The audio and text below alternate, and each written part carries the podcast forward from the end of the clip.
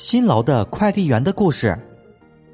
森林里有一只老鼠是快递员。有一次，他将要坐上地铁去给客人送甜饼。那么后来有没有送到呢？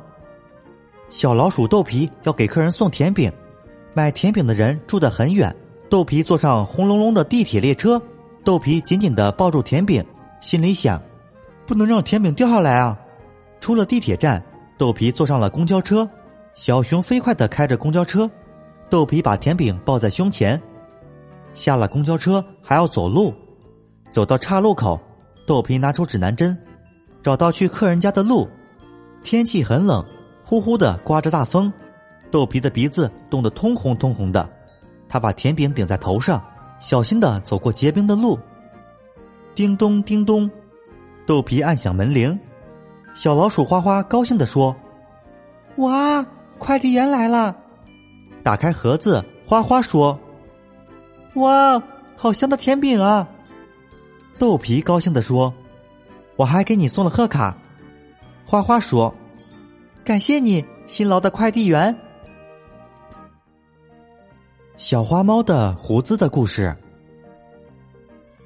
有一只小花猫长大之后，总觉得自己十分漂亮，可是当它照镜子的时候，却发现总有嘴巴上的胡子来捣乱。那么后来他是怎么做的呢？小花猫长大了，有一天，它对着镜子照了照，高高的个子，圆圆的脸庞，大大的眼睛，真漂亮。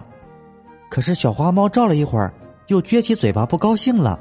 它自言自语的说：“什么都满意，就是嘴巴上的胡子真难看。”它把镜子一摔，一溜烟的跑到动物理发室，往椅子上一坐。让黄猫姐姐帮他把胡子刮掉。黄猫姐姐一听，吃惊的瞪着大眼睛说：“哟，那怎么行啊？胡子一刮，你就抓不到老鼠了。”小花猫对着理发师的镜子又照了照，得意的说：“只要漂亮，还管那个？你尽管刮吧。”黄猫姐姐没有办法，只好动手刮起来。刷刷几下，小花猫的胡子就刮光了。打那天起。小花猫一只老鼠也捉不到了，有的老鼠从它身边跑过，它一点也感觉不到。有时候小花猫已经到老鼠洞跟前，也不知道前面就是洞口，因为没有胡子给它探路了。